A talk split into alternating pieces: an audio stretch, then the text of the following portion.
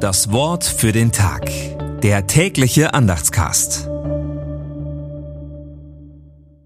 Freitag, 1. März 2024.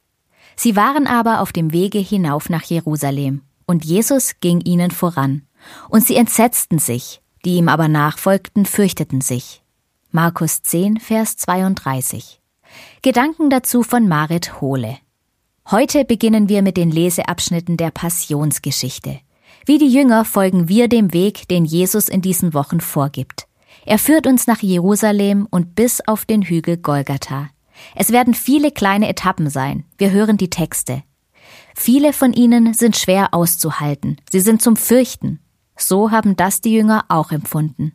Es ist gut, uns bewusst zu werden, dass wir nicht alleine unterwegs sind. Wir können uns miteinander auf den Weg machen. So tun es heute Abend auch viele Frauen rund um den ganzen Erdball. Bei den Gottesdiensten des Weltgebetstags werden sie miteinander um Frieden in Palästina und Israel beten. Das Wort für den Tag.